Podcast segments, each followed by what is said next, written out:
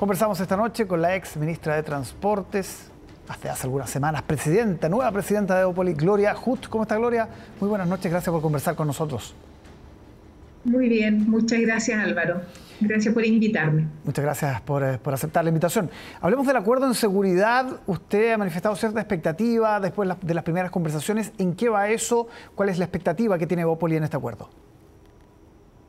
Sí, nosotros planteamos tres puntos eh, como en, la previa, digamos, eh, que tenían que ver con eh, precisión en el uso del lenguaje refiriéndose a algunos delitos que podían estar relativizados, también acciones concretas en proyectos de ley que necesitaban urgencia y que hubiera un plan concreto con plazos, con presupuestos, con inversiones, que nos diera un poco más la certeza de que el acuerdo va a ir más allá de las buenas intenciones que todos compartimos. Mm.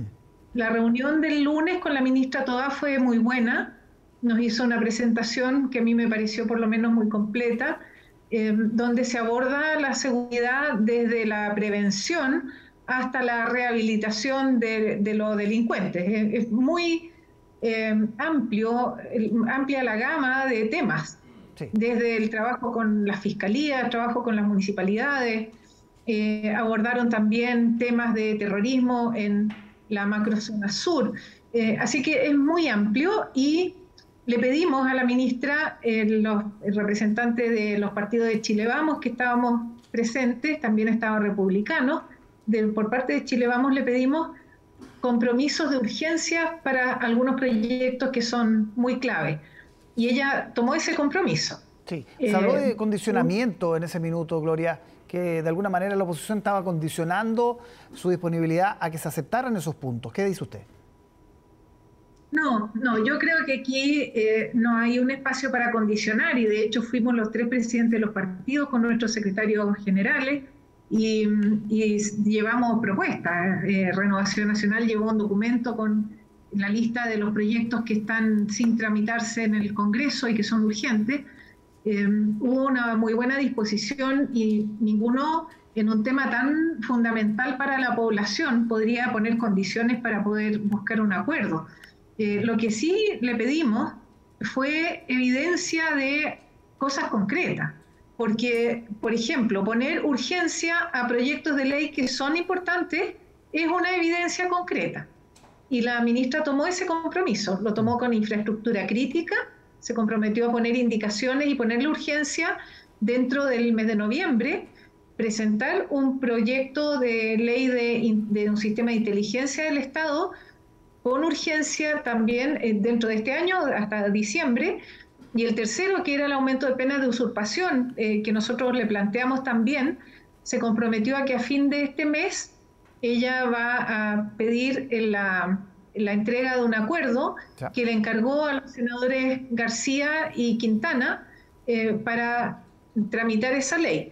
Así que son, son tres eh, proyectos importantes y ella tomó el compromiso de ponerle urgencia. Sí. Gloria, hablemos de la tramitación del presupuesto que ha tenido muchísimo debate, enfrentamiento incluso eh, en tres temas, por, por ah, tomar los más cercanos, eh, PGU, el presupuesto del Ministerio del Interior y en derechos humanos también se vio una, una polémica el día de ayer. Em, ¿Cómo están observando eso? ¿Están más estrictos en la tramitación, en la aprobación de los presupuestos? Por ejemplo, lo de Interior, ¿cómo se explica? En general, en la tramitación del presupuesto siempre se da este tipo de discusiones porque cada partido, cada representante pone sus prioridades.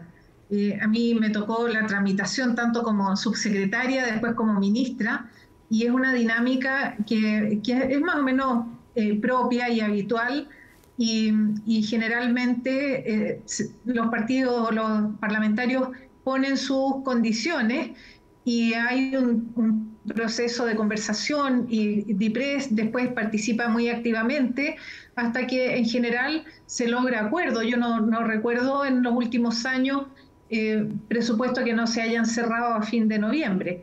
Así que yo eh, creo que tenemos que dejar esto en manos de los eh, parlamentarios que están trabajando en las comisiones, se están asesorando bien además con los especialistas y cada uno, por supuesto, tiene que afirmar las prioridades, parte del debate parlamentario, y el presupuesto es un reflejo de prioridades. Así que por eso se dan estas discusiones. Sobre el proceso constituyente, ya a más de dos meses del triunfo del rechazo, eh, muchos observadores eh, dan cuenta de un proceso estancado o que no presenta avances concretos. Eh, ¿Cómo lo ven desde Evópoli, con los representantes que también tienen ahí en esa mesa? ¿Cuándo podría haber novedades, por ejemplo, respecto al órgano? hoy día mismo se rechazaba la posibilidad de que no fuera 100% electo por parte del oficialismo. ¿Cómo, cómo está viendo lo que, lo que pasa ahí en ese proceso? la primera cosa que yo he destacado cada vez que me lo han preguntado es el buen tono de las reuniones, el buen tono, la amistad cívica, digamos, y la disponibilidad de todos los sectores para contribuir a llegar a acuerdos. Y así es como se llegó al acuerdo de los 12 puntos que son las bases constitucionales, que son muy importantes, y después el Comité Técnico de Admisibilidad que se va a encargar de resguardar que no se transgredan esas bases son dos acuerdos bien importantes. De los, yo fui testigo, por lo menos, de la tramitación del segundo y ocurrió en muy buenos términos, eh, con, con eh, disponibilidad a ceder por todas las partes. Y queda para esta semana la, la propuesta del oficialismo respecto al mecanismo de definición del órgano redactor. Eh, Chile Vamos presentó su planteamiento con un órgano electo de 50 miembros en una estructura similar a la del Senado para usar el mismo sistema electoral eh, y quedó entonces el encargo en la cancha del oficialismo. Así que esperamos que ellos traigan su propuesta, debiera haber una reunión este viernes. Y también quiero decir que el tiempo que toma la discusión, por lo que yo he visto, por lo menos a las reuniones que me ha tocado asistir, son banales. Eh, se analiza, trata de evitar que ocurra, que queden cabos sueltos eh, y que se repitan errores del proceso anterior.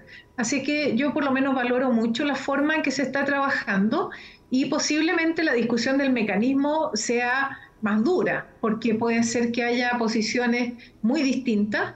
Hemos visto la declaración del senador Latorre, donde habla de un acuerdo eh, nosotros estamos planteando un órgano electo, así que vamos a ver cómo se resuelve. Lo que sí creemos nosotros que es indispensable es que un actor principal de todo este proceso, que es la ciudadanía, tiene que estar presente.